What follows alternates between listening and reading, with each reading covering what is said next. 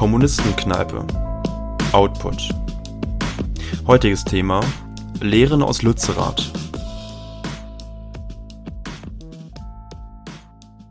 Kurz vor Jahresende twitterte die Bundestagsabgeordnete der Grünen Sarah Nani, die ihren Wahlkreis nur 30 Kilometer von Lützerath entfernt hat, Zitat: Danke für euren Einsatz. Kommt gut rüber ins neue Jahr.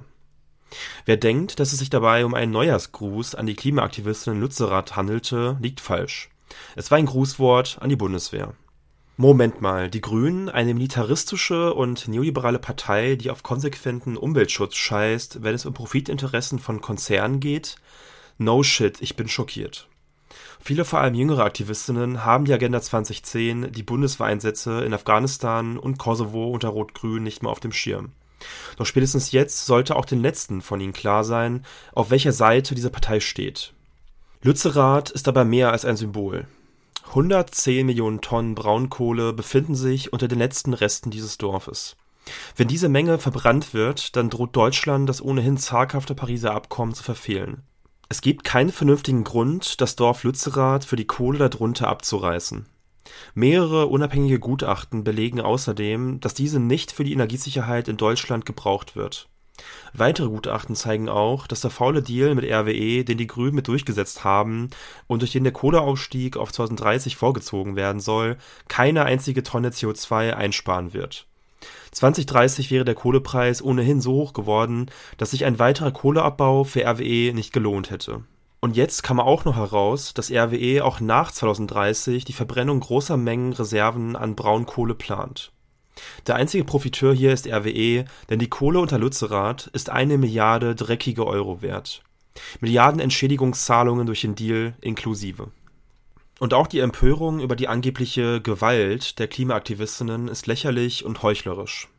Der wirkliche gewaltbereite schwarze Block hier ist die Polizei, die im Auftrag RWEs ein ganzes Dorf dem Erdboden gleichmacht und Aktivistinnen rausprügelt, um RWEs Profitinteressen auf Kosten unserer Zukunft mit Knüppel durchzusetzen die strukturelle Gewalt dieses Staates im Interesse des Kapitals, wie Marxistinnen gerne etwas abstrakt und umständlich sagen, konnte ich allerdings ganz konkret am Samstag auf der Großdemo in Lützerath spüren, als ein Freund und Helfer mir die Fresse einschlug und ich am Boden liegend Stücke meiner Zähne ausspucken durfte. Die ganze Debatte über unverhältnismäßige Polizeigewalt ist richtig.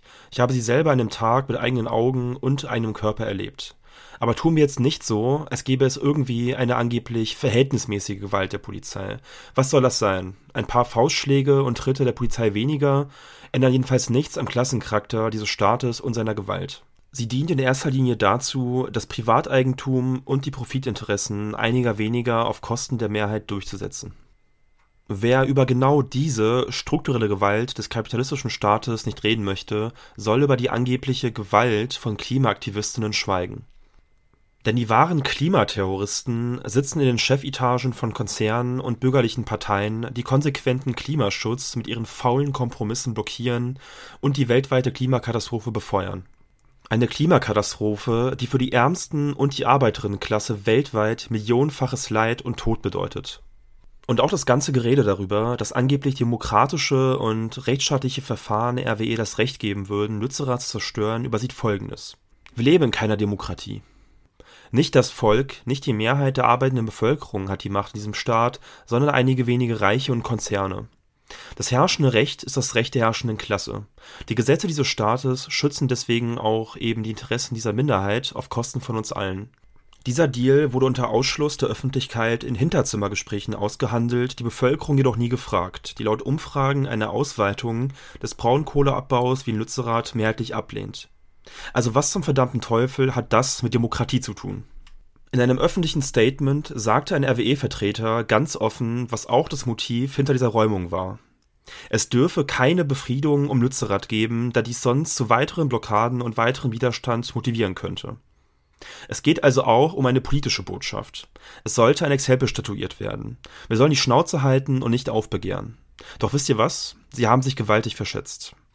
Allen Aktivistinnen, die Nutzrad gekämpft haben, möchte ich noch sagen, euer Kampf war nicht umsonst. Der Staat war gezwungen, seine Maske fallen zu lassen, die Grünen ebenso. Wir haben Kapital und herrschender Politik gezeigt, dass sie mit Widerstand rechnen müssen. Sie dachten, kein Schwein würde sich für Lützerath und diesen dreckigen Deal interessieren. Das Gegenteil war aber der Fall. Sie werden vor einem zweiten Lützerath Angst haben, und solange die Kohle im Boden ist, ist der Kampf auch längst nicht vorbei. Was aber auch klar sein muss, echten Klimaschutz kann es nicht im Kapitalismus geben. Wir müssen Schluss machen mit diesem System und für einen grünen Sozialismus kämpfen, in dem die Wirtschaft unter unserer demokratischen Kontrolle steht, wo unsere Bedürfnisse und das Klima an erster Stelle stehen und nicht der Profit für einige wenige. Dafür müssen wir die Klimabewegung mit Klassenkämpfen verbinden und die Mehrheit der arbeitenden Bevölkerung, die Arbeiterinnenklasse, für eine revolutionäre und sozialistische Perspektive organisieren. Aktionen des zivilen Ungehorsams sollten sich vor allem gegen die Profiteure und politisch Verantwortlichen dieser Klimakrise richten, statt gegen die breite Bevölkerung und die Arbeiterinnenklasse. Denn nur sie hat die Macht, diese Gesellschaft wirklich grundlegend zu verändern und die Herrschaft des Kapitals zu beenden